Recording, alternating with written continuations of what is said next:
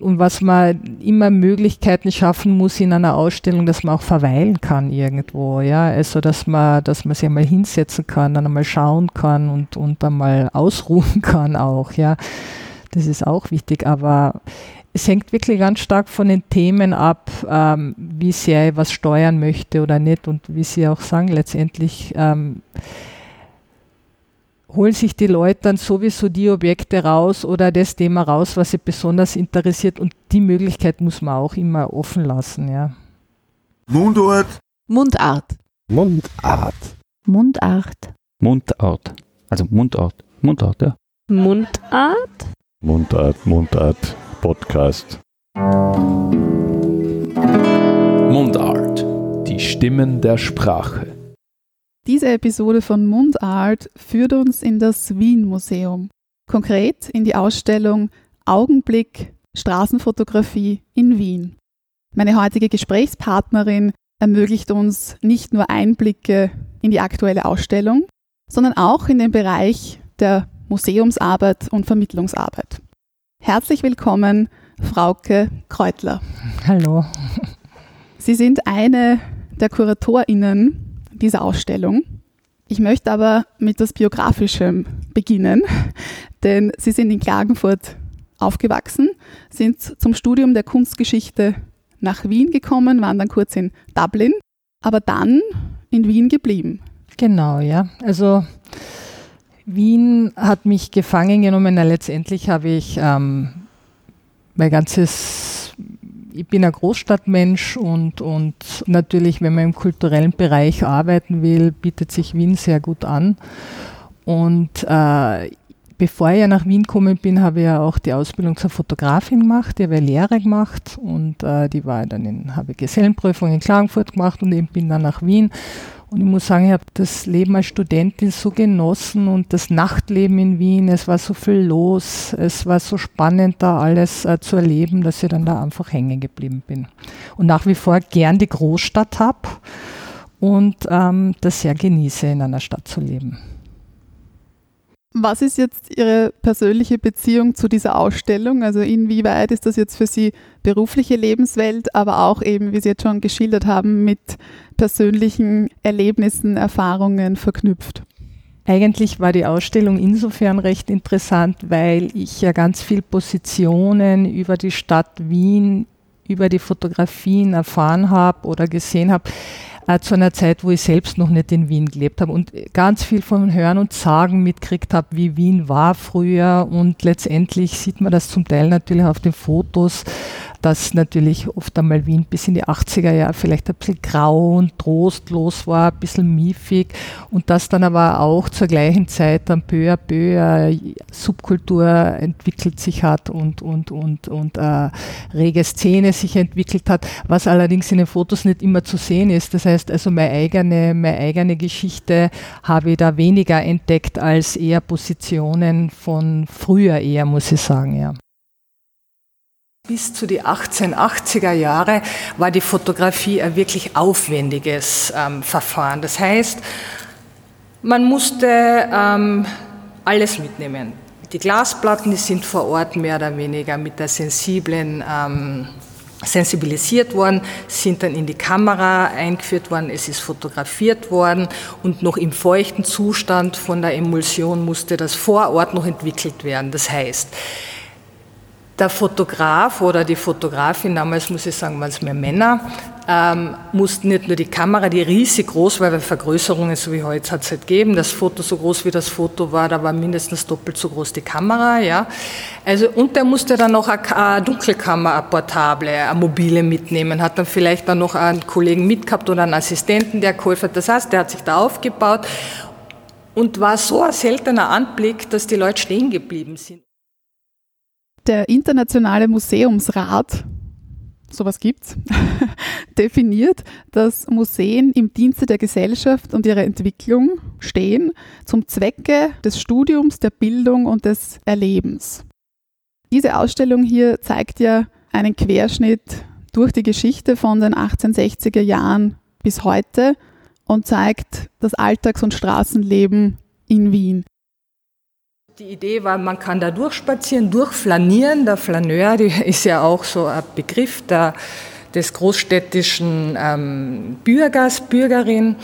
Und die Idee ähm, haben wir auch schon, wenn man reinkommt mit diesem großen Blow-up, da sieht man Frauen mit Spazierstöcken schon spazieren durch die Straße und ganz typisch die Männer um 1900 mit einem Spazierstock, die die Stadt eigentlich durchschreiten, flanieren, Auslagen anschauen und so weiter. Also die Idee, Wien baut Boulevards im 19. Jahrhundert und, und es wird zunehmend interessant, sich auf der Straße zu zeigen, aber auch durch die Stadt zu flanieren, nimmt er da auch ein bisschen einen Ausgangspunkt. Ähm, in dem Moment, wo die alten Pasteien abgerissen werden, dann der, der, der Ring gebaut wird, die, der Graben, die Kärntner Straße und so weiter, da wird die Stadt sozusagen fürs Bürgertum ähm, erschlossen, um sich da durchzuflanieren und ähm, die Stadt zu genießen und sich aber auch zu zeigen.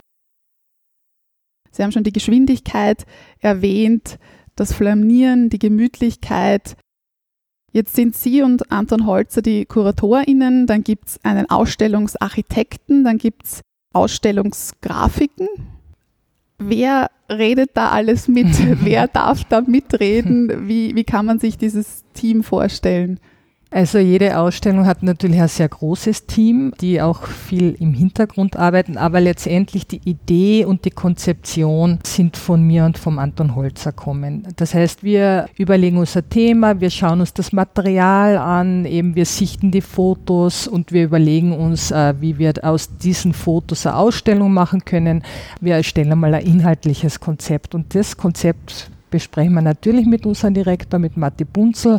Dann wird viel hin und her diskutiert und letztendlich, wenn dann das Konzept abgesegnet ist, dann können wir sozusagen uns an die eigentliche Arbeit machen. Dann wird parallel zur Ausstellung auch natürlich immer der Katalog, der Ausstellungskatalog entwickelt, die Grafik für die Ausstellung, der Grafiker hat ähm, in unserem Fall die Grafik der Ausstellung gemacht, als auch ähm, den Katalog äh, designt.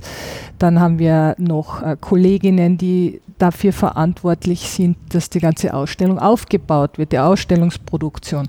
Dann gibt's, haben wir zwar 90 Prozent, würde ich meinen, in der Ausstellung ähm, Objekte und Fotografien aus den eigenen Sammlungen, aber ein paar Leihgaben haben wir natürlich auch. Das heißt, da gibt's dann noch unsere Registrarinnen, die den ganzen Leihverkehr abwickeln. Dann muss das Ganze transportiert werden, eingerahmt werden. Dann müssen wir Kolleginnen suchen, Autorinnen für einen Katalog. Dann muss ein Lektorat her und so weiter und so fort. Es müssen Texte geschrieben werden. Also es ist ein riesengroßes Werkel eigentlich, wo verschiedene Menschen sozusagen gemeinsam an dem arbeiten.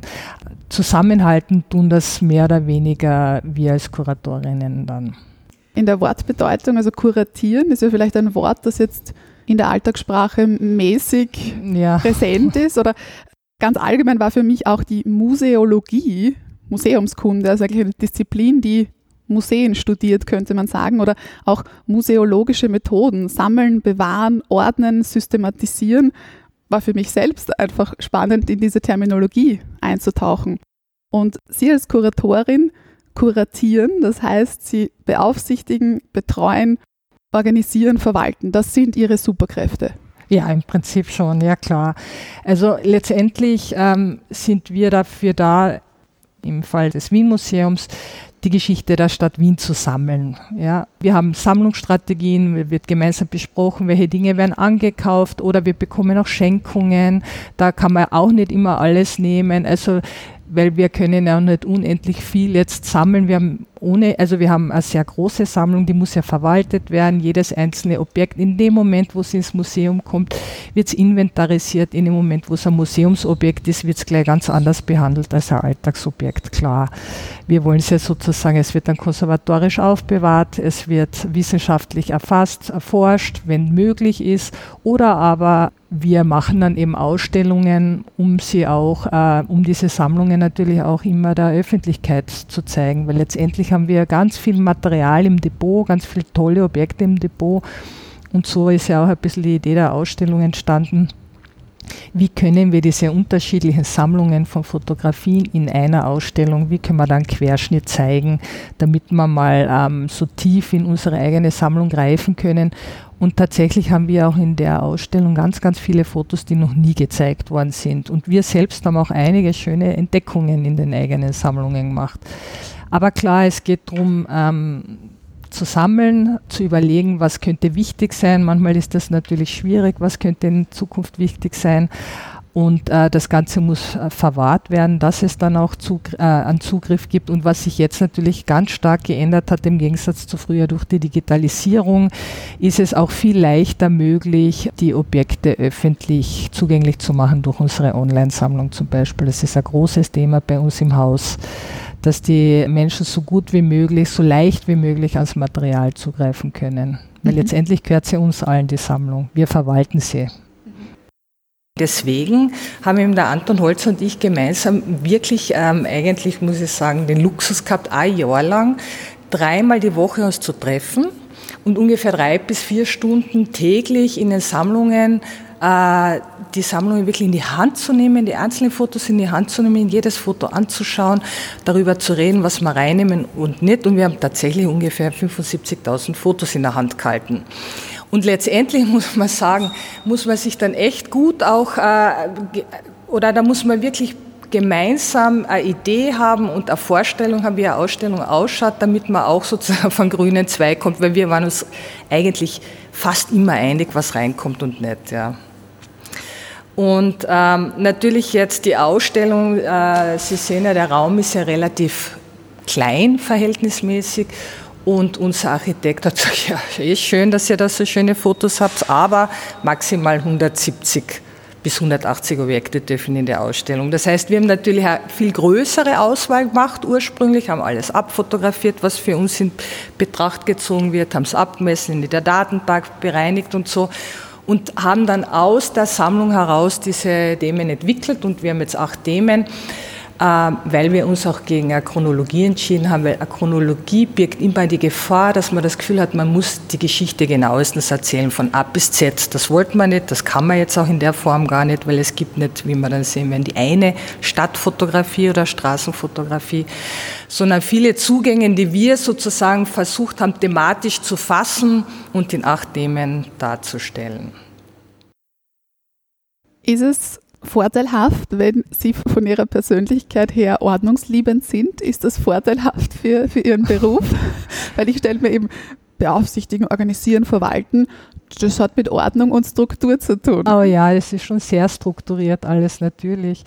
Weil, ich meine, andererseits jetzt bei einer Ausstellung braucht es auch eine gewisse Kreativität, man braucht Ideen wie kann man, wie kann man Themen spannend darstellen, für was für Publikum macht man es, äh, wer sind sozusagen die Menschen, die wir erreichen wollen mit der Ausstellung. Also es ist schon sehr viel Kreativität gefragt.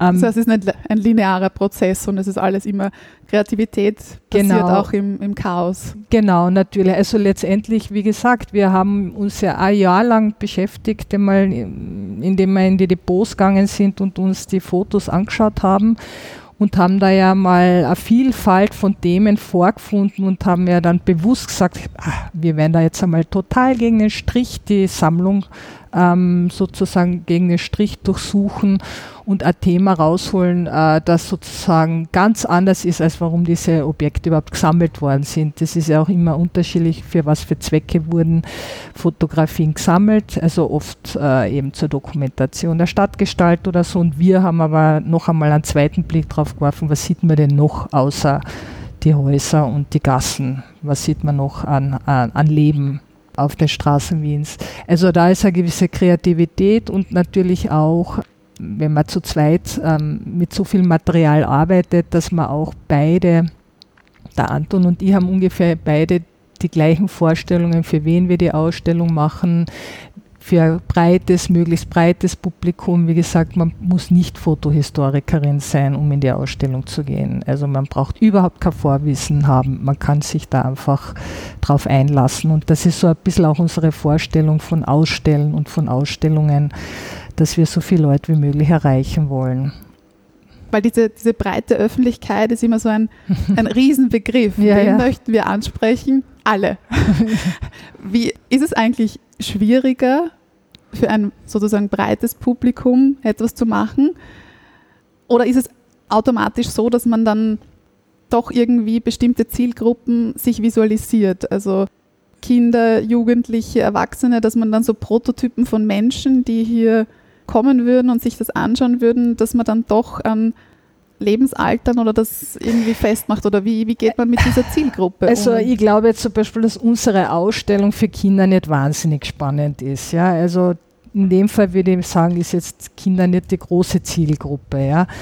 Natürlich äh, finden die vielleicht das eine oder andere Foto interessant, aber letztendlich ist das nichts wirklich Spannendes für Kinder. Natürlich äh, macht man Ausstellungen, überlegt man sich, für wen sind. Ich meine, wir, wir haben ja natürlich als Wien-Museum, wir sind ja sozusagen Geschichte der Stadt, wir haben ja allerhand, wir haben ja nicht nur Kunstausstellungen, wir haben auch welche, aber wir wir haben ja ganz viel thematische, historische Ausstellungen quer durch die Geschichte Wiens, angefangen von, weiß nicht, von der Römerzeit bis hin zum Nationalsozialismus. Und natürlich, äh, wenn jetzt meine Kollegin äh, im Römermuseum äh, da ausstellt, dann denkt man auch Kinder oft mit. Was kann für Kinder da spannend sein? Wie können wir das vermitteln? Und da gibt es eigene Stationen eben auch, damit das für Kinder spannend wird. Oder aber die Dauerausstellung, die jetzt auch neu geplant wird, die ist ganz wichtig für Schulklassen zum Beispiel. Natürlich nimmt man da auch auf, darauf auch, auch Rücksicht, wie ist das dann für in Zusammenarbeit ganz stark mit der Vermittlung. Ja? Also wir haben ein großes Team an ganz tollen Vermittlerinnen und Vermittlern und natürlich spricht man, redet man sich dann bei solchen Themen mit ihnen zusammen, welche Objekte sind da spannend, was kann man mit denen noch zusätzlich machen.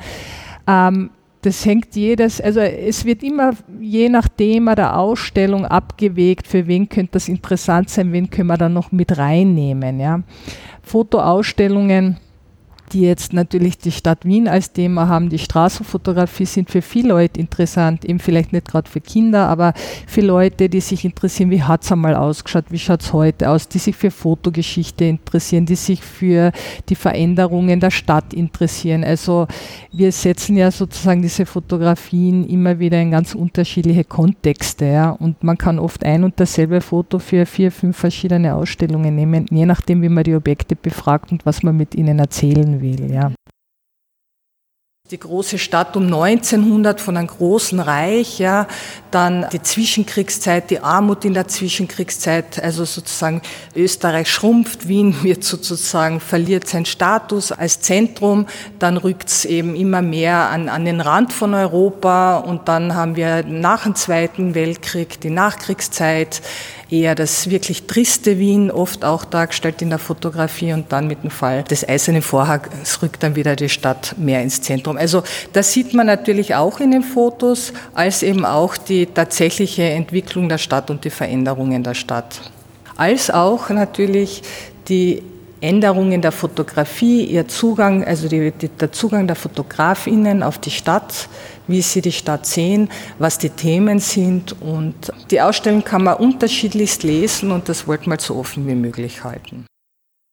Und gibt es irgendwie Möglichkeiten, dass Sie Feedback von den BesucherInnen bekommen? Ja, ja, also wir kriegen Feedback, wir haben da hinten äh, Besucherinnenbuch liegen. So Gästebuch. Gästebuchmäßig und da muss ich sagen, sehr erfreuliche Eintragungen, ähm, sehr positives Feedback. Wir kriegen natürlich auch geschrieben oft einmal, ähm, da ist ein Fehler in der Ausstellung, äh, warum und wieso, oder die Ausstellung war toll, aber eben, da hätte ich noch eine Idee. Also wir kriegen auch natürlich per E-Mail oder über die Social Medias Feedback, klar. Und wir, wir antworten dann auch häufig oder immer eigentlich, wenn es Fragen gibt. Und was auch natürlich bei so einer Ausstellung lustig ist, ist auch immer unterschiedlich, was man gerade für Ausstellung hat. Aber in dem Fall melden sich natürlich auch Fotografen und Fotografinnen, die sagen, boah, ich habe da eigentlich ein paar nette Fotos, die könnten interessant sein und dann kommt man ins Gespräch. Ja. Also es sind natürlich, glaube ich, auch viele Leute, die selbst fotografieren, kommen auch in die Ausstellung. Also auch vom Foto äh, her ist es für viele interessant. Ja. Mhm. Das ist jetzt schon wahrscheinlich sehr speziell, aber gibt es Einblicke oder vielleicht auch von den Museumsvermittler und Vermittlerinnen, die dann die Führungen hier machen, dass man ein bisschen soziodemografisches von den BesucherInnen, Sie sehen, das ist so ein bisschen mein wissenschaftlicher Ansatz Mhm. immer so in meiner, meiner Forschungstätigkeit. Ähm, Ich arbeite mit Fragebögen und Interviews und da sind halt die soziodemografischen Daten, Alter, Herkunft, Geschlecht wichtig, um das immer dann mit den Ergebnissen in Beziehung zu setzen. Und dementsprechend ist es sehr schwierig, auch aus Datenschutzgründen, äh, ich weiß, und auch natürlich extrem subjektiv, aber dass man sagen könnte, diese Ecke hier oder diese Themen interessieren besonders diese und jene Menschen. Schwierig, das so einzuteilen.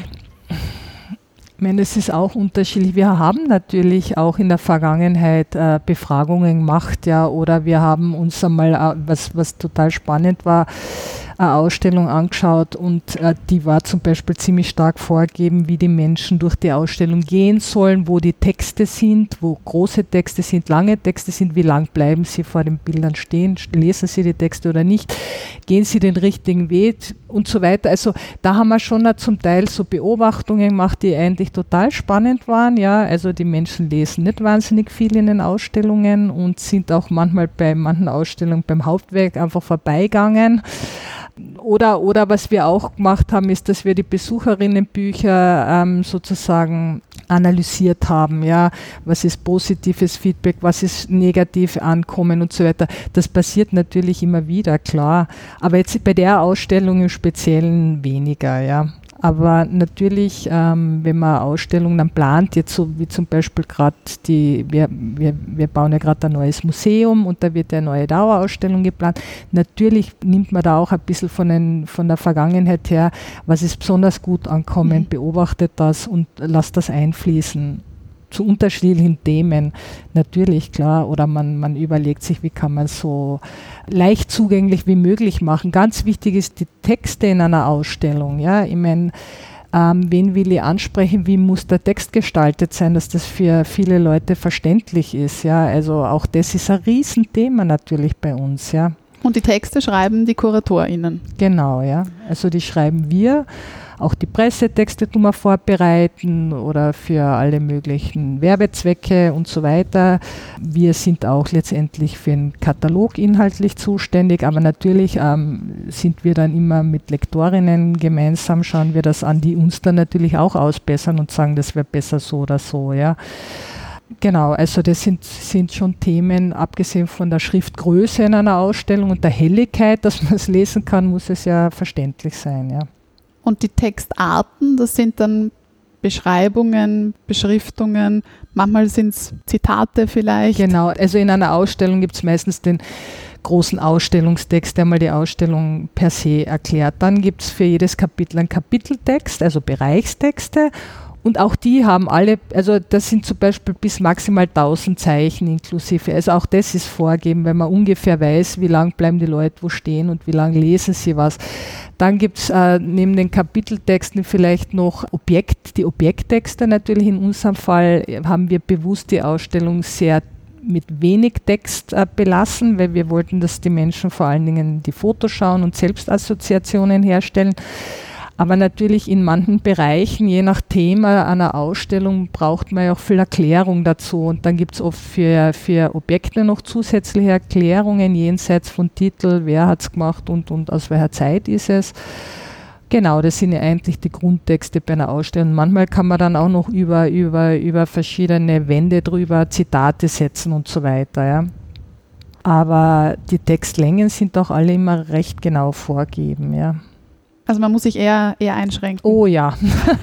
Und das ist immer schwieriger, mit wenig Worten was auszusagen, als wenn man lang, also viel Zeit hat oder viel Platz hat, darüber zu schreiben. Dann haben wir bei uns in den Ausstellungen immer auch Englisch. Das heißt, da muss man auch ein bisschen darauf Rücksicht nehmen, dass das dann nicht die Textwüste wird, weil letztendlich ist es eine Ausstellung und kein Buch. Ja, also da muss man echt äh, meiner Meinung nach aufpassen, dass man das äh, dafür habe ich dann letztendlich den Ausstellungskatalog. Ja, wenn man sich vertiefen möchte, dann kann man sich den, äh, sich, äh, den anschauen und dort in die einzelnen thematischen oder in die einzelnen Themen noch einmal genauer sich einlesen. Genau, der ist auch online frei zugänglich, kann man Genau, ja. hineinzoomen. Genau, genau. Aber wir haben auch sehr, sehr viel Bildmaterial drinnen, also auch der Katalog. Den haben wir bewusst so gestaltet, dass er zweierlei zu lesen ist. Man kann sich einfach nur in die Bilder drinnen verlieren, schauen, vergleichen oder aber, wenn's, wenn man sich eben für ein Thema genauer interessiert, kann man es auch lesen. Und dazu haben wir eben unterschiedliche Autoren und Autorinnen eingeladen, wo wir wissen, dass die sich mit den Themen beschäftigen. Dann redet man drüber und dann wird geschrieben, dann wird gekürzt und, und so weiter und so fort. Also das ist schon noch einmal eine Textarbeit, die schon einmal sehr, sehr ähm, herausfordernd ist, ja, aber immer mit unter Unterstützung von einer Lektorin in unserem Fall. Also da gibt es mehrere Phasen sozusagen. Ja. Gibt es eigentlich auch so etwas wie TestbesucherInnen? Also nein, das würde jetzt einmal bei uns nicht, aber was es schon gibt, ist teilweise bei Ausstellungen, ich meine, wie gesagt, das sind ja noch einmal andere Geschichten, ob ich jetzt eine Sonderausstellung wie die habe oder ob ich jetzt eine neue Dauerausstellung mache, aber zum Beispiel bei unserer neuen Dauerausstellung gibt es Testhängungen zum Beispiel oder Testaufstellungen von den Objekten mit irgendwelchen Dummies, nur dass man weiß, wie das kommt in etwa. Mhm. Aber jetzt Tests, fällt mir jetzt nichts ein. Ne? Oder dass sie, ich weiß nicht, das wäre auch wahrscheinlich praktisch schwierig umzusetzen, aber dass sie die Texte sozusagen Laien zu lesen geben oder eben haben wir jetzt, also wir, wir, wir, natürlich, wir reagieren ja auch drauf. Also wir haben jetzt eigentlich, äh, so im Laufe meiner Ausstellungstätigkeit habe ich jetzt eigentlich nie ein schlechtes Feedback gekriegt zur Verständlichkeit der Texte. Zumeist regen sich die Leute auf, dass die Texte zu klein sind und die Ausstellung zu dunkel ist. Also eher so Dinge. Was wir schon einmal gemacht haben, war von wegen doch, doch, wir haben auch einmal so, äh, das war für Kinderschiene, äh, bei einer Ausstellung haben wir mal äh, Kinder eingeladen, verschiedenen Alters und haben ihnen die Objekte gezeigt und auf was sie ansprechen und nicht, was sie besonders interessiert und nicht im Vorfeld. Das haben wir schon auch einmal gemacht. Ja, das war total lustig Spannend. und sehr nett. Ja. Und natürlich, äh, die Arbeit machen ja viel mehr dann die Vermittlerinnen, obwohl dann steht natürlich schon oft die Ausstellung, aber eigentlich so mhm. direkt am Besucher, an den Besucherinnen dran, muss man schon sagen, sind die Vermittlerinnen mehr als wir Kuratorinnen. Mhm. Ja. Deswegen ist es auch so wichtig, dass da eine gute Zusammenarbeit stattfindet. Vor allen Dingen bei jetzt Ausstellungen, die vielleicht etwas sperrigere oder schwierigere Themen haben. Ja. Da ist es ganz, also die haben natürlich das meiste Wissen, ähm, wie, wie Besucherinnen auf die mhm. Ausstellung ja. reagieren, weil sie es direkt haben. Natürlich. Ja. Ich meine, ich mache auch Führungen natürlich, aber, aber ich mache jetzt keine Spezialführungen, die für Kinder sind oder Schulen. Ich, natürlich führe ich auch Schülerinnen und so weiter, aber die Vermittlung, die setzt sich auch definitiv damit auseinander, wie sie am besten Dinge vermitteln kann eben, ja. Mhm. Ich möchte jetzt noch das Thema Inklusion ansprechen. Sie haben schon gesagt, nicht nur Verständlichkeit, sondern auch die Schriftgröße, die Lesbarkeit, auch was Farben, Licht angeht. Ähm, wie ist das generell? Äh, die Breilschrift zum Beispiel für blinde und sehbehinderte Menschen, das ist jetzt nicht Usus, dass ähm, na, na, es ist Usus, dass Deutsch und Englisch, mhm. kann man das schon sagen, dass Deutsch eigentlich zweisprachig Englisch, ja, genau, ja, ja. ausgestattet Aber wird. bei uns jetzt in der Sonderausstellung nicht, ja. Also im Prinzip, das sind Themen, die jetzt dann äh, im neuen Museum immer, immer mehr äh, diskutiert werden. Ich bin jetzt, muss ich gestehen, nicht in der Gruppe drinnen, aber eigentlich ist Inklusion ein Riesenthema jetzt, wie das umgesetzt wird. Und äh, auch zum Beispiel im Römermuseum, also eher in diesen, ähm, bei uns in den Dauerausstellungen oder so, ist das natürlich Thema und es wird darauf natürlich Rücksicht genommen, auf jeden Fall, ja. Also bei uns ist jetzt auch die Zugänglichkeit mit Rollstuhl und so weiter, Lesbarkeit, aber eben auch für Menschen, die jetzt sehschwach sind oder so. Also das wird alles Thema auch im neuen Haus zunehmend sein und vor allen Dingen in der neuen Dauerausstellung wird das ganz stark einfließen und auch in der Architektur selbst. Aber in der Ausstellung jetzt äh, nein. Mhm. mhm. Ich finde es so spannend, wenn man ja ein Museum betritt, egal welches Museum, die Vermittlung geschieht ja schon bereits durch den Raum. Also der Raum spricht ja schon irgendwie mhm. zu mir. Deswegen hat auch unser Architekt, der Robert Rüff, äh, die wirklich geniale Idee gehabt, die Anmutung so ein bisschen einer Stadt anzupassen. Das heißt, jedes Kapitel hat einen eigenen Grauton. Grau, wie die Stadt manchmal ist, ja. Und wenn Sie genauer schauen, gibt es dann oft auch auf der Wand so ein bisschen Schrägen, angedeutete Dachschrägen. Und was auch spannend ist, er hat die Wände, die wir eingezogen haben, um mehr Platz zu kriegen, um die Fotos aufzuhängen, unterschiedlich hoch gemacht. Das heißt, äh, zum Beispiel die Wand, wo das Thema große Stadt, kleine Welt mit Kindern ist, ist definitiv extra ganz niedrig gemacht, um eben eine andere Position einzunehmen. Aber dadurch ähm, ergeben sich ähnlich wie in einer Stadt Sichtachsenplätze, kleine Räume, große Räume und äh, das war letztendlich so ein bisschen die Grundidee. Und Raum und Sprache, dass es da eine Wechselwirkung gibt, das ist klar oder dass eben räumliche Eigenschaften die Kommunikation prägen und umgekehrt, auch wie Sie schon gesagt haben, ganz praktische, banale Dinge, wie viel Platz gibt es zum Stehen mit einer großen Gruppe. Sie haben recht, es ist nichts unangenehmer, wenn ich jetzt da in einer Führung bin und ich fühle mich irgendwie beengt und habe keinen Platz, ähm, ist nicht angenehm.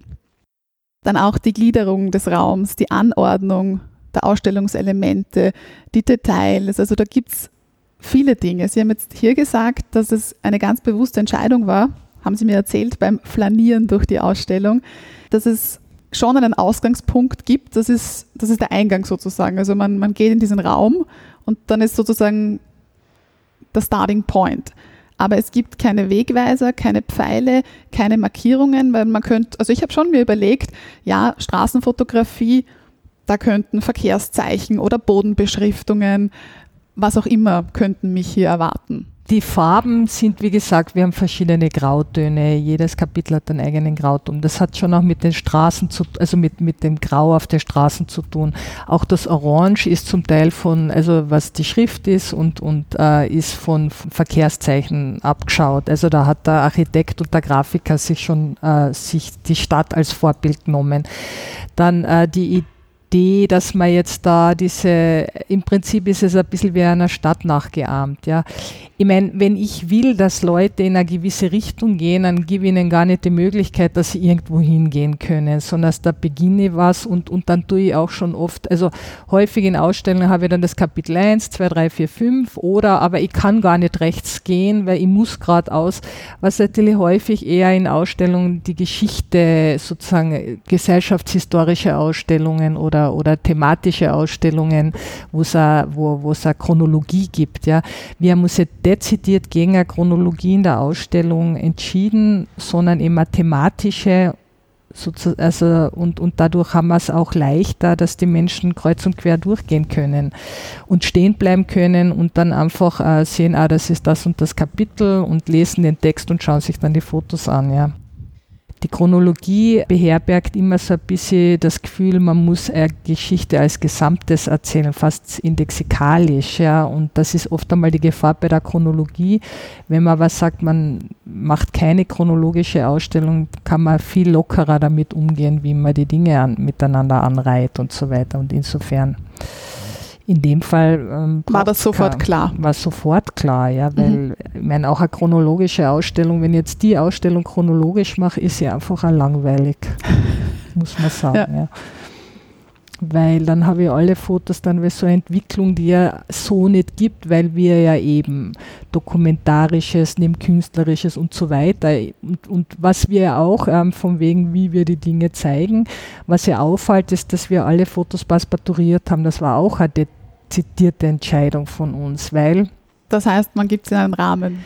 Einen Rahmen und in ein Passepartout, ja, weil wir wollten erstens einmal eine gewisse Ruhe in der Ausstellung haben und wir wollten das Augenmerk aufs Motiv lenken. Ja. Also eigentlich kann man das auch kritisch sehen und sagen, ja, die ganzen Herstellungs- oder die ganze Produktionsgeschichte ist damit ein bisschen ausgeblendet, weil letztendlich sind die meisten Fotos auf einen Karton aufgezogen, da stehen, ist dann handschriftlich, was äh, wird herumgeschrieben, da wird dann die Hausnummer auch aufgeschrieben oder demoliert am ähm, sowieso, mhm. da erkennt man auch, aha, das Foto ist gemacht worden, weil dieses Ding demoliert worden ist.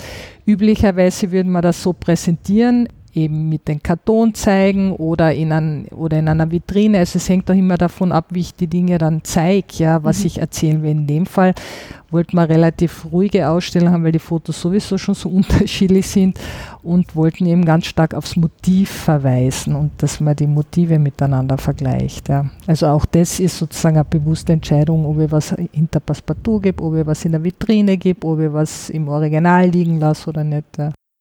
Mich hat das nur erinnert, also generell, dass es keine Bodenmarkierungen gibt. Wie Sie sagen, das, das steht dann für die verschiedenen Herangehensweisen, für die verschiedenen Wege, die es gibt. Und ich habe da einmal gelesen, und das ist mir eben jetzt sofort in Erinnerung gekommen, dass ein Gartenarchitekt hat einen Park in London gestaltet und er plante keine Wege, sondern nur Rasenfläche. Und er hat dann gewartet, bis sich die Leute ihre Trampelpfade selbst ausgetreten und zurechtgelegt haben. Und dann hat er die Wege angelegt. Und das ist Schön, ja. irgendwie auch ein schönes Bild für ein Museum, weil es wird sehr viel präsentiert, es wird sehr viel angeboten von KuratorInnenseite, von Vermittlungsseite, aber es ist dann schon äh, der Rest sozusagen passiert dann. Und das heißt, Natürlich. was dann mit den BesucherInnen passiert, das ja, das ist dann auch ein bisschen Zufall und Unbedingt. Also, also ich denke mir auch, man muss ja nicht das jetzt wie ein Schulbuch alles präsentieren, ja, und sagen, nat ich meine, natürlich, wenn ich jetzt die Geschichte der Stadt Wien von der, vom Naturraum bis heute präsentiere, dann muss ich natürlich einen gewissen Weg äh, markieren und vorzeigen und, und eine Möglichkeit äh, sozusagen auch den Besucherinnen geben, dass man auch nicht überfordert ist bei einer gewissen Fühle oder bei einem sperrigen mhm. Thema. Man darf ja dann auch oft nicht sagen, so jetzt macht's, was ihr wollt, weil da ist ja auch eine gewisse Überforderung vielleicht, weil das ja Themen sind, mit denen man noch nicht so vertraut ist, wie natürlich ich als Kuratorin beschäftigen wir damit vorher, ja. Aber letztendlich, wie wir es, wie ich es schon vorher erzählt habe, wir haben das ja auch tatsächlich einmal gemacht, dass wir Studierende angestellt haben für eine gewisse Zeit, die haben wirklich genau mitgeschrieben, wo die Leute entlang gehen. Ja, das war Ausstellung, äh, ich weiß jetzt nicht mehr genau, was es für eine Ausstellung war, aber über die Reformation, glaube ich, war das und wo die Leute vorbeigehen und so. Und, und das ist oft ganz anders gewesen, als, als sich das die Architekten gedacht haben in dem Fall mhm. oder die Kuratoren, ja. Und manchmal ähm, gehen die Leute auch da den eigenen Weg. Und was man immer Möglichkeiten schaffen muss in einer Ausstellung, dass man auch verweilen kann irgendwo. Ja, also dass man, dass man sich einmal hinsetzen kann, dann einmal schauen kann und, und einmal ausruhen kann auch. Ja, das ist auch wichtig. Aber es hängt wirklich ganz stark von den Themen ab, ähm, wie sehr ich was steuern möchte oder nicht. Und wie Sie auch sagen, letztendlich ähm, holen sich die Leute dann sowieso die Objekte raus oder das Thema raus, was sie besonders interessiert und die Möglichkeit muss man auch immer offen lassen, ja. Aber natürlich, wenn man was zu erzählen hat, eine ganze Geschichte, muss man auch die Möglichkeit haben, da fängt es an, da geht es durch und so entwickelt sich dann die Geschichte. Ja. Die Themen, die in dieser Ausstellung vorkommen, sind ja ganz unterschiedlich. Also gehen und flanieren, so ein bisschen die Geschwindigkeit der Stadt, die Plätze der Kinder, Frauen und Männer, die Märkte, die Armut, dann so Schriften und Zeichen in der Stadt. Und wir dürfen eben nicht vergessen, Ausgangspunkt ist immer die Straße, also Motive, die das Straßenleben festhalten. Inwieweit kommen denn da so die klassischen oder sage ich mal typischen Orte auch vor, also Märkte ist ein Ort, ein Platz wie Prater, Kaffeehaus, Würstelstand, Friedhof? Also ständig natürlich. Also Gibt es einen Würstelstand?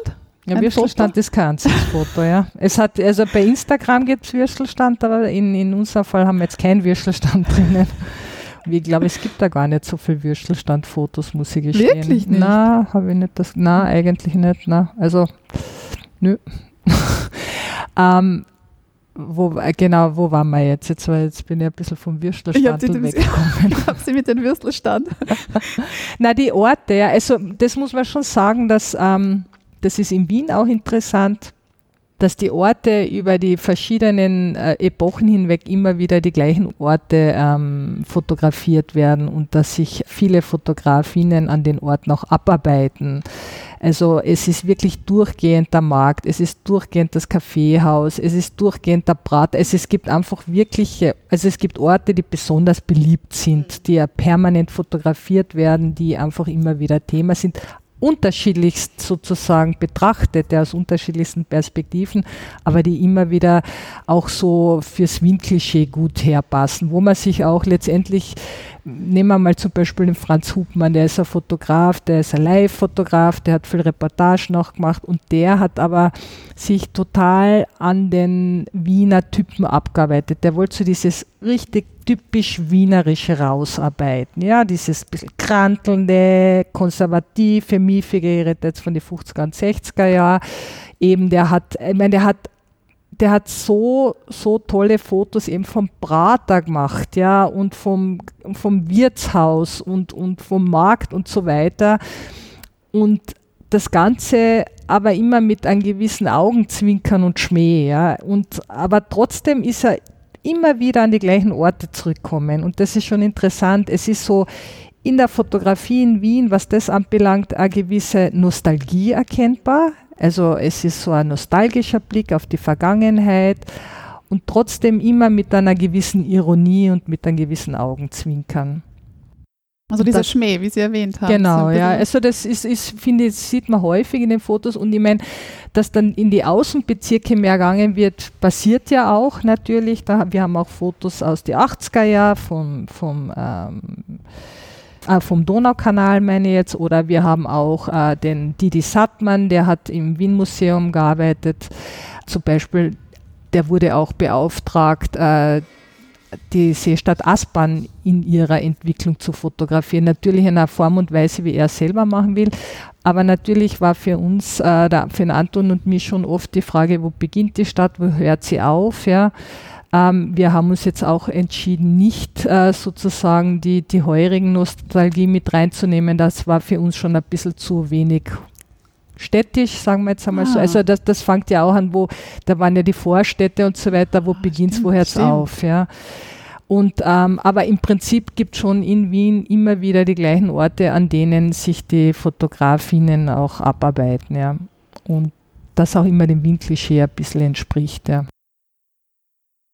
Ganz häufig in Wien, wenn es sozusagen Veränderungen in der Stadt gibt, Modernisierungen gibt, dann in der Fotografie sich häufig auf das Alte wieder zurückbesinnt wird, auf das sogenannte Alt-Wien und das noch einmal speziell zelebriert wird. Und das passiert immer wieder und da meine ich damit, ähm, dass oft einmal die Fotografie dann eigentlich nicht das moderne Leben zeigt, sondern das gemütliche alte Wien, wie es damals war. Und letztendlich zieht sich das bis in die heutige Zeit, ähm, zum Beispiel am Thema Naschmarkt durch Prater wäre so ein Thema oder das Kaffeehaus und so weiter. Mhm. Ja. Also es gibt einfach äh, auch so ein bisschen ein Wien-Bild und ich meine, Wien, das natürlich ähm, Märkte sind auch in anderen Städten fotografiert worden, aber das passt total zum Klischee von Wien, dieses gemütliche Wien, wo man auch heute noch allen Touristen und Touristinnen sagt, wenn du die Urwienerinnen kennenlernen willst, geh ja von Naschmarkt. Ja. Und letztendlich war ja der Naschmarkt bis in die 1970er Jahre Großgrünmarkt. Ja, ich meine, da ist ja Hektik gewesen, es ist ja was passiert, es ist was äh, vorkommen, es ist modernisiert worden, es ist äh, Verkehr rundherum, das wird alles immer ausgeblendet. Ja. Es wird ja im Laufe der Jahrhunderte sich wie nicht verändern. Genau, Sie haben es jetzt angesprochen. Klischee, stereotypisierte Darstellungen das ist unser Leben. Also es gibt in, in jedem Bereich, sei es jetzt ähm, in der Fotografie, in der Literatur, was auch immer. Und gerade über eine Stadt, wie die Menschen in Wien sind, wie die Menschen in Wien leben, welche Orte sie besuchen, ähm, was sie dort machen, wie sie den Alltag gestalten, das kann man schwer wertfrei beurteilen. Absolut, ja. Aber wie gehen Sie da eben um als, als Kuratorin, dass Sie da irgendwie das ausbalancieren? Weil letztlich geht es darum, genau. Sie können es ja nicht irgendwie, Nein, ja, ja. man muss es, damit haushalten. Also was wir definitiv nicht wollten, ist jetzt eine nostalgische Wien-Schau. Das wollten Kitsch, wir vielleicht das Wort Kitsch? Ne? Na, weniger Kitsch als, als so dieses natürlich ist Wien oft gemütlich und, und, und langsam dargestellt und wie gesagt immer mit einem Schuss Ironie. Aber deswegen haben wir uns ja auch dafür entschieden, eben ähm, dokumentarisches oder, oder ähm, neben, neben künstlerischen Positionen. Eben, wir haben ja künstlerische Positionen wie, wie die Stadtschrift von Bodo Hell drinnen oder die Fotos von Elfriede Melche oder von der Gerti Deutsch. Also wir haben Fotografien äh, von der Zwischenkriegszeit, die sozusagen versuchen, auch Wien anders darzustellen. Wir haben Fotografien aus, also sozusagen über Armut, ja, wo es darum geht, wie haben die Menschen tatsächlich gelebt. Das stellen wir dann oft neben nostalgische Fotos, mhm. wo eben dieses ganze äh, sozialgeschichtliche völlig ausgeblendet wird. Ja, also das war ja die Idee. Wir wollten, wir haben viele Fotos aus die 60er, 70er, 80er Jahre. Wir haben total unterschiedliche Positionen. Wir haben Fotografien von eben ähm, Donaukanal bis hin zur Aspern, äh, Seestadt und so weiter.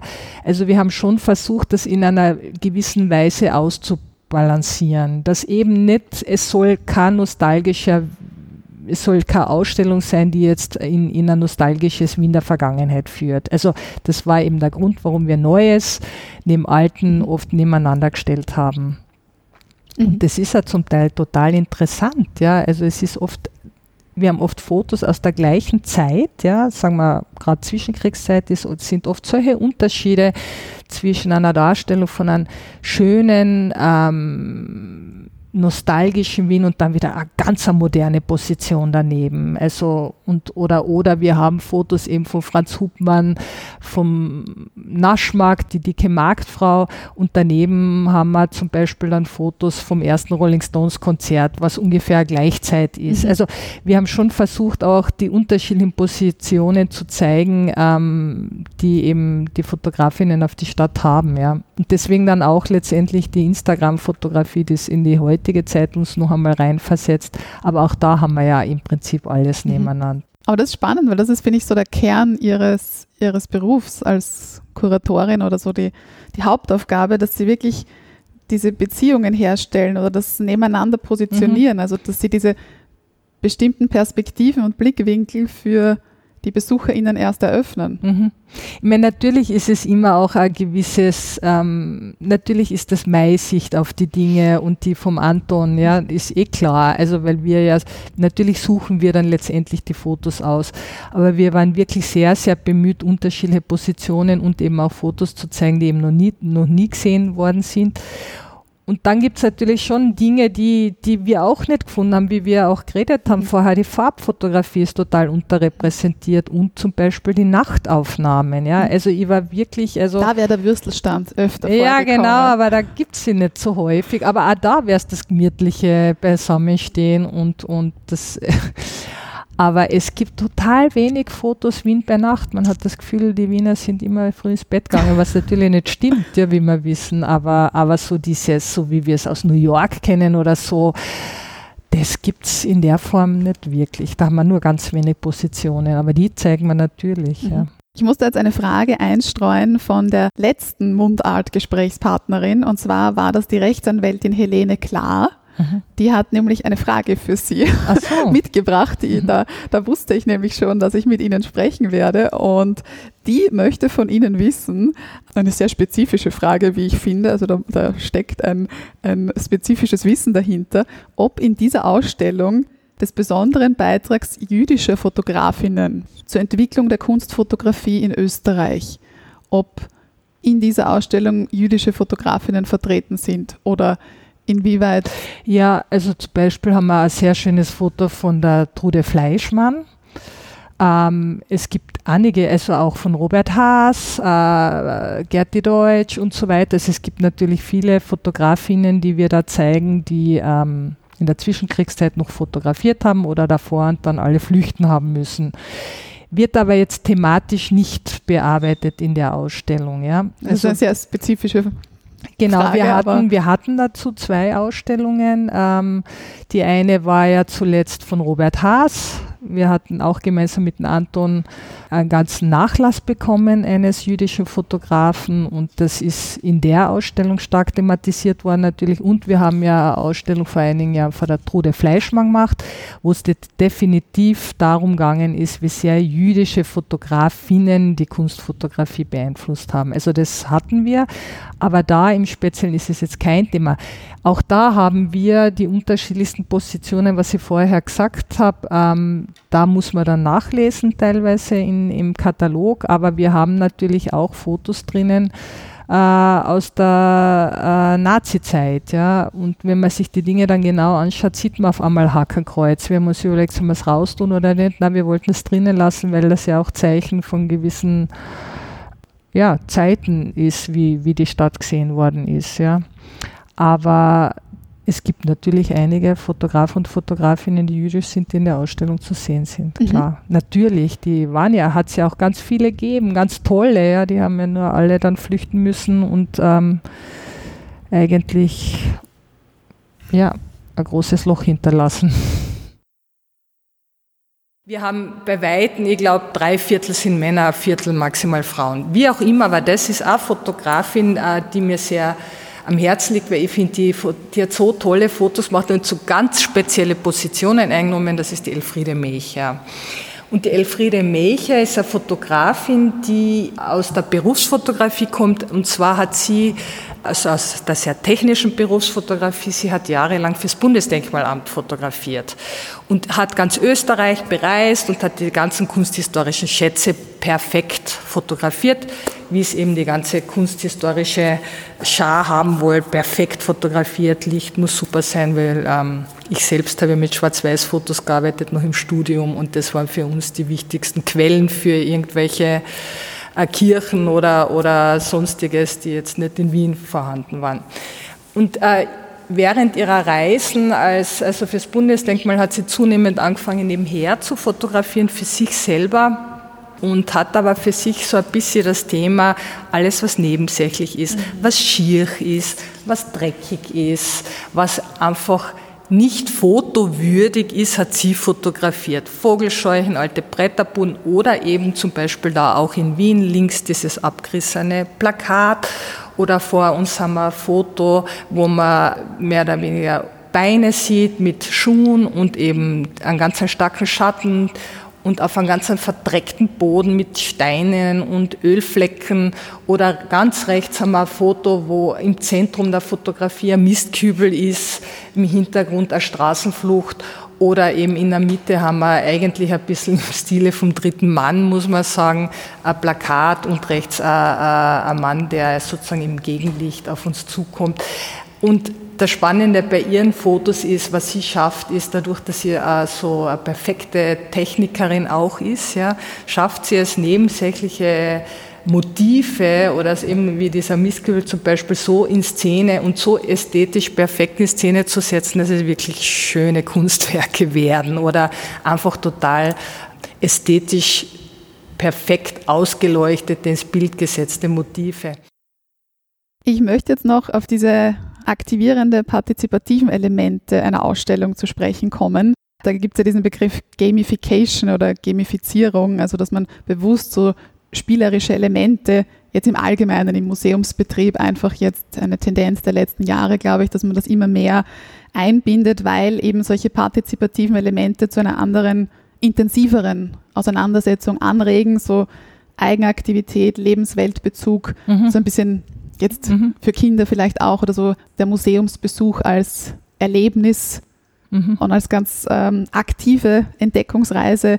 Da gibt es zum Beispiel vielleicht ein Rätselformat oder irgendeine Form von Quiz oder vielleicht eine Station, wo man ganz bewusst die eigene Meinung kundtun kann und dann dort, dann bleibt die Meinung in anonymisierter Form dort.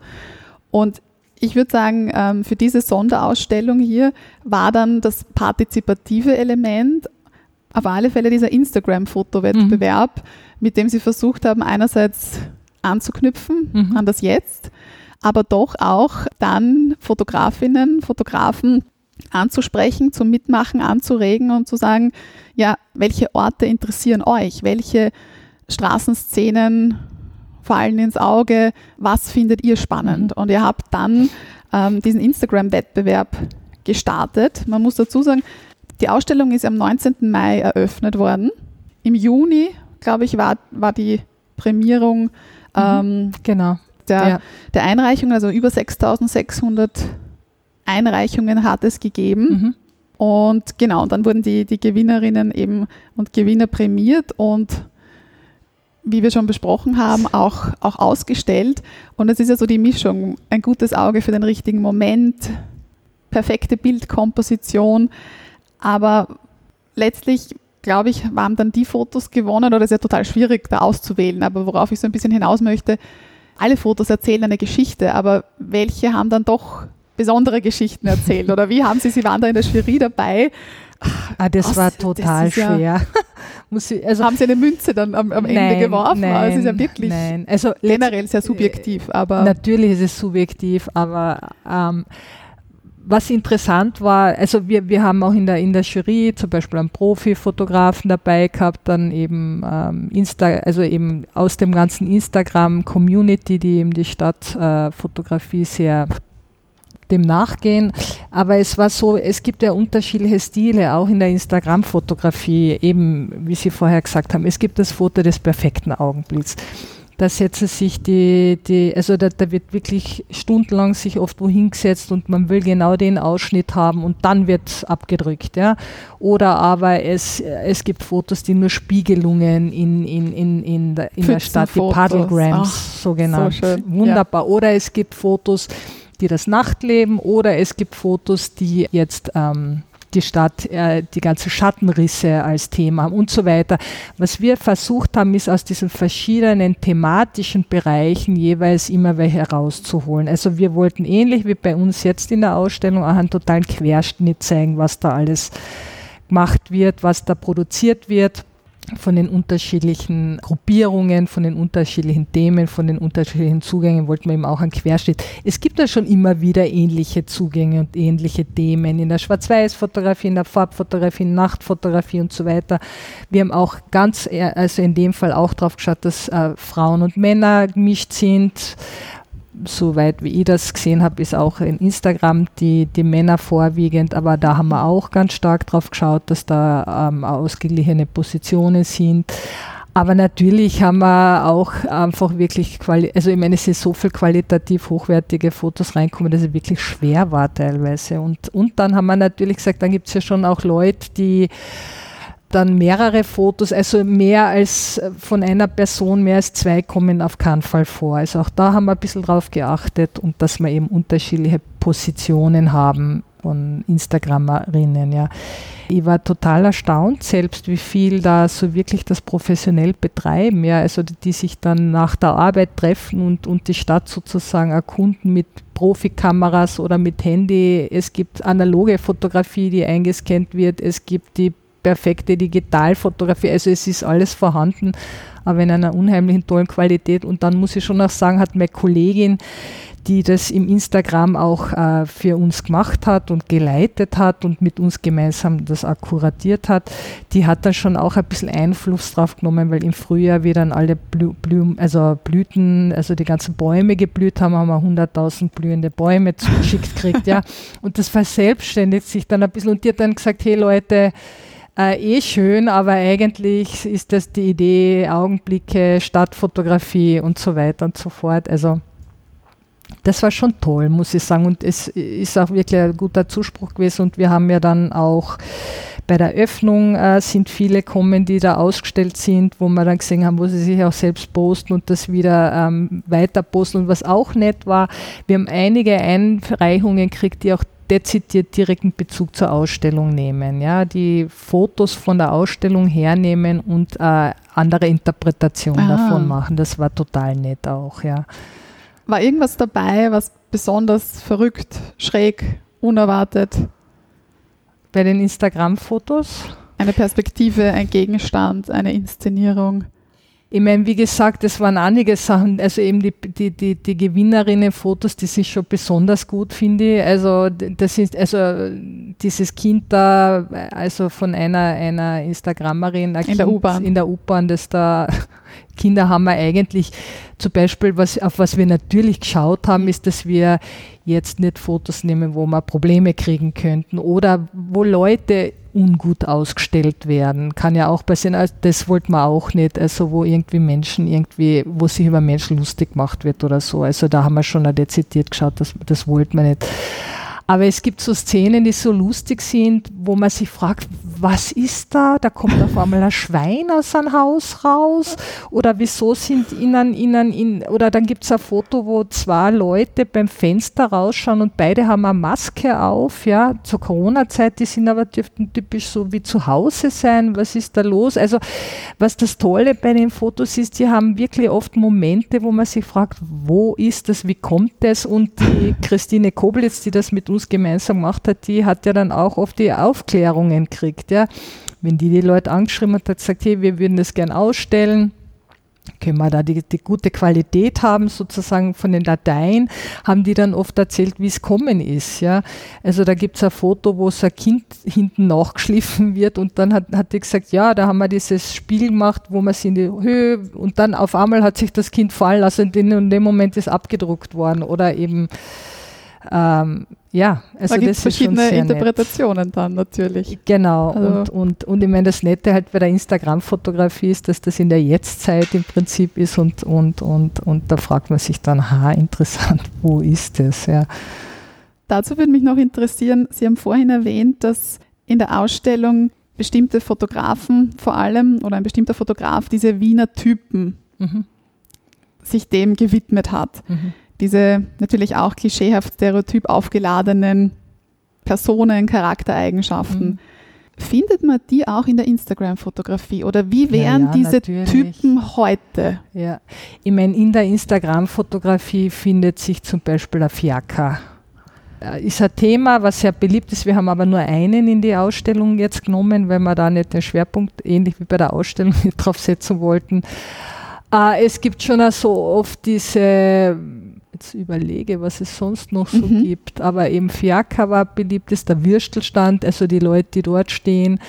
Und der Markt, würde ich jetzt sagen, ist mir jetzt gar nicht so aufgefallen, ehrlich gesagt. Ja. Aber so dieses leicht grantelnde, die, die grantelnden Wiener oder die etwas schrägen Figuren sind natürlich zum Teil auch da, aber auch alte Leute werden viel fotografiert. Aber so Wiener Typen, die ändern sich schon, muss man sagen, auch in, in der Szene. Aber es gibt schon natürlich auch, also der Fiaker war total beliebt. ja. Oder Straßenbahnen? Straßenbahnen, ja. Aber wenn man jetzt vom Wiener Typen, Ja. Alt-Wiener Typen hergeht, klar, alte Frau von hinten, also es gibt einige Fotos, wo man meint, das ist jetzt wirklich, äh, das könnte genauso aus die 50er Jahren sein, das schon, aber dass sich jetzt die Leute jetzt an so einzelnen Typen abarbeiten, wird mir jetzt nicht so auffallen, wie es zum Teil ähm, in die eben in, in der Nachkriegszeit oder eben bis in die 80er, auch später noch, aber bei der Instagram sind es andere Themen, Mhm. die da mehr oder interessanter sind. Wa- Was ja natürlich damit zu tun hat, würde ich meinen, dass man heute Menschen nicht mehr so einfach fotografieren kann wie früher. Ja? Also in der Direktheit, wie es in der Ausstellung, also in, in den 50er, 60er oder noch davor waren, das geht ja heute gar nicht mehr. Das ist sicher einer der Hauptgründe, warum Menschen auch meist von hinten fotografiert werden oder leicht unscharf sind oder so, dass man sie nicht erkennt, äh, hat schon damit äh, zu tun, dass es heute schwieriger ist, weil die Menschen das Foto, also das Recht aufs eigene Foto Hm. wissen und, und sich auch nicht fotografiert werden wollen. Datenschutz. Datenschutzmäßig, das ist ein Riesenthema in der Instagram-Fotografie nicht zu vergessen. Insofern kann man auch nicht die Wiener Typen in der Form, wie es ein Franz Hupmann gemacht hat oder Barbara Pflaum, das kann man heute gar nicht mehr machen. Das geht nicht. Das Mhm. ist aus datenschutzrechtlichen Gründen nicht mehr möglich. Ja. Mhm. Abschließend möchte ich noch auf die Sprache Bezug nehmen. Wir haben jetzt historische Elemente angesprochen, kulturelle äh, Aspekte der Stadt und jetzt möchte ich abschließend noch auf die Sprache zu sprechen kommen und Sie fragen, was für Sie persönlich das Charakteristische an Wien in sprachlicher Hinsicht ist. Ganz offen gestellt, jetzt nicht einschränkend auf eine gewisse Sprechweise, sondern ganz, ganz offen und breit. Also für mich ist das Sprachliche, ich, ich lebe in Otterkring und was mir immer wieder wahnsinnig gut gefällt in Wien, ich sitze manchmal in der Straßenbahn und höre so viele unterschiedliche Sprachen, die dann oft von deutschen Sätzen durchzogen sind und das finde ich total nett eigentlich. Äh, ich verstehe oft nichts, was ja manchmal ganz angenehm ist, wenn man die Dinge nicht versteht, ja. Aber ich würde schon sagen, das ist das Tolle an Wien oder auch in der Gegend, wo ich, mich, wo ich halt unterwegs bin, ist diese Sprachvielfalt, mhm. ja. Und dann schon auch dieses immer wieder durchzogene Deutsch, äh, das oft sehr verkürzt dargestellt wird mittlerweile. Und, und das taugt mir immer in der Großstadt schon sehr. Ja. Es ist nicht nur der eine Dialekt, sondern es sind so viele Dialekte. Und ich meine, ab und zu hört man noch was Wienerisches. Aber ähm, je nachdem, wo man sich bewegt. Und das finde ich, also ich liebe es mit der U-Bahn, mit der U3 quer durch Wien zu fahren. Das ist so eine Veränderung in der Sprache, die dann in der, in der, in der U-Bahn passiert. Je nachdem, ob ich im ersten Bezirk bin, dann höre ich einmal mehr Englisch oder Arabisch oder was auch immer. Dann fahre ich, dann fahre ich in, in, also wenn ich nach Hause fahre, nach Otterkring, ist es wieder anders. Also das taugt mir wahnsinnig. Ähm, das sind echt so totale unterschiedliche, weiß ich nicht, ja, Schichten, die man da ja. durchfährt. Ja. Unterschiedliche Milieus. Milieus und Schichten, aber auch ähm, Personen, die einsteigen, ja. Schottentor, Universität, dann hat man die Uni wieder, ja, genau. oder oder oder es ist so oder ja, das finde ich eben, das ist für mich die Sprache Wiens, die ist so vielfältig und das macht mir ja gerade Spaß. Und die Mehrsprachigkeit, wie Sie angesprochen haben. Und der Wiener Dialekt, den Sie auch angesprochen haben. Was ist da für Sie charakteristisch oder was würden Sie sagen, ja, das ist, das ist wienerisch?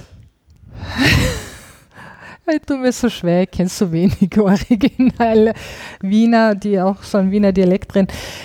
Ja, so das eben auch so ein bisschen das Gemütliche und, und, und Leibende und, und äh, ein bisschen Langsame, aber ich kann es endlich gar nicht so fassen, muss ich sagen. Ja, also was Dialekte anbelangt, muss ich persönlich sagen, tue ich mir sowieso schwer, die alle auseinander zu kennen oder zu erkennen. Da bin ich ganz schlecht und ich habe immer das Gefühl, aber was jetzt die österreichischen Dialekte anbelangt, die vermatschern sich ja immer mehr und vermischen sich. Aber so das typisch Wienerische, finde ich, hat man eigentlich nur noch in diese alten Lieder, hört man das, oder, oder, oder es verändert sich einfach. Das typisch Wienerische ist halt nicht mehr so wie im 19. Mhm. Jahrhundert oder in Absolut. den 60er Jahren. Absolut. Ja. Ich habe noch eine Studie mitgebracht, äh, die nämlich genau das gefragt hat. Und zwar heißt diese Publikation vom Raunzen und Bellen, Wienerisch und Grazerisch aus Sicht urbaner SprecherInnen.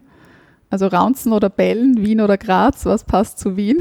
Raunzen natürlich und Bellen zu Graz, völlig klar. Da sind wir jetzt auch bei den Stereotypen und Klischees natürlich auch ein bisschen dabei. Und zwar ist das eine Publikation von Ann-Kathrin Fischer in der Wiener Linguistischen Gazette 2021 erschienen. Die hat mit 16, also 16 Interviews sind da herangezogen worden mit Personen aus Wien und Graz und insbesondere die WienerInnen eben sind befragt worden, wie, also die Wienerinnen greife ich jetzt heraus, wie beschreiben und charakterisieren sie das Wienerische? Was ist für sie typisch?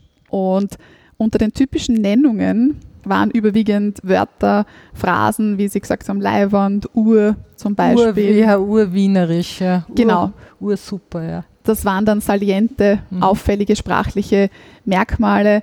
Und auf der lautlichen Ebene, also Sprechtempo, Klang, wurde wirklich sehr häufig dieses Raunzen mhm. thematisiert. Mhm.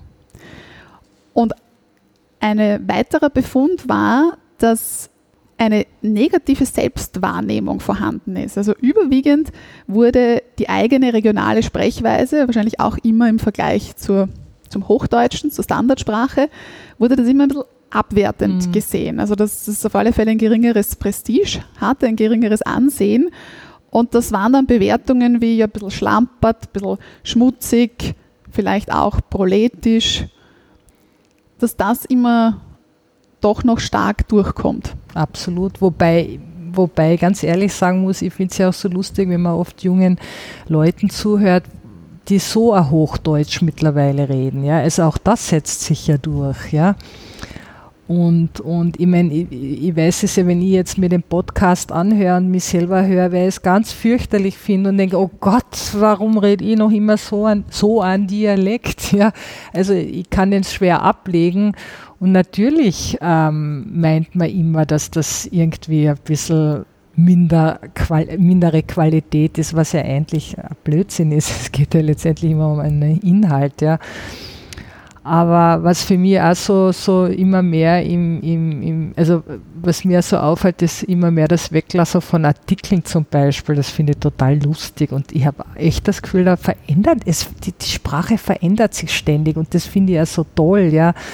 Und, und eigentlich ähm, finde ich oft einmal, dass das Raunzen passt schon gut auch her, aber es ändert sich auch das, finde ich. Mhm. Ja. Also ich glaube, dass da viel, viel noch ja, Nostalgie dahinter steckt und, und Ideen, was typisch wienerisch ist, aber ich habe einfach das Gefühl, es verändert sich so massiv und permanent, dass man gar nicht mehr nur davon ausgehen kann, ja.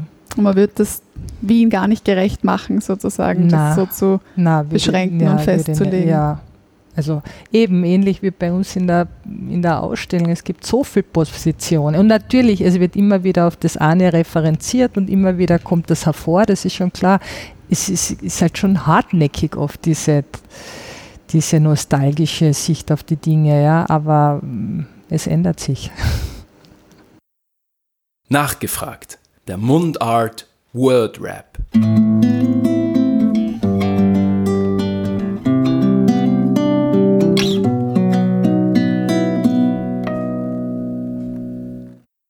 Auf meinem Nachtkästchen liegt immer eine Lesebrille, ein Buch und ungefähr drei verschiedene Hautcremen. Variation, schönes Thema. mein letzter Geistesblitz. Jesus. Mein letzter Geistesblitz war bei einem wirklich, wirklich schönen Vortrag, den ich mir von Achille Mbembe angehört habe, wo ich mir gedacht habe, wow, so kann man die Dinge auch sehen. Das habe ich zuletzt verschenkt. Mein Fahrrad, mein altes. Auch Nostalgie. Ja. Auf meiner aktuellen To-Do-Liste steht Hose kürzen. Das sollte es in einem Museum unbedingt geben.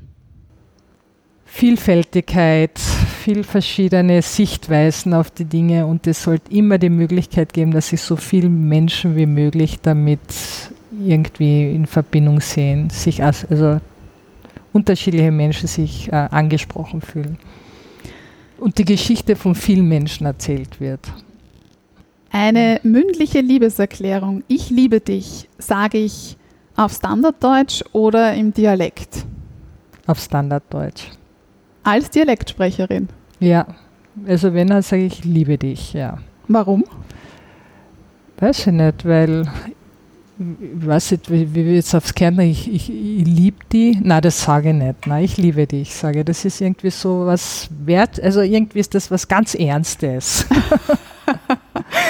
das sagt man nicht so nebenbei. Das ist so ein ganzer, Def also ganzer Ausspruch, der ja ganz bewusst mhm. gemacht wird.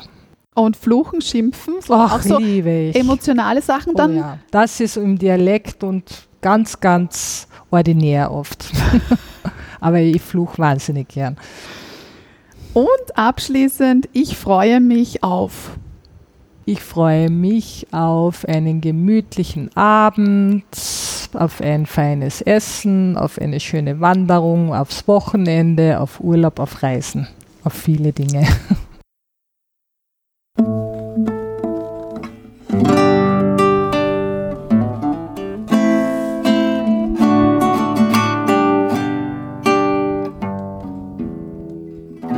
Mundart, der Podcast für Sprachkünstler und Sprachkünstlerinnen.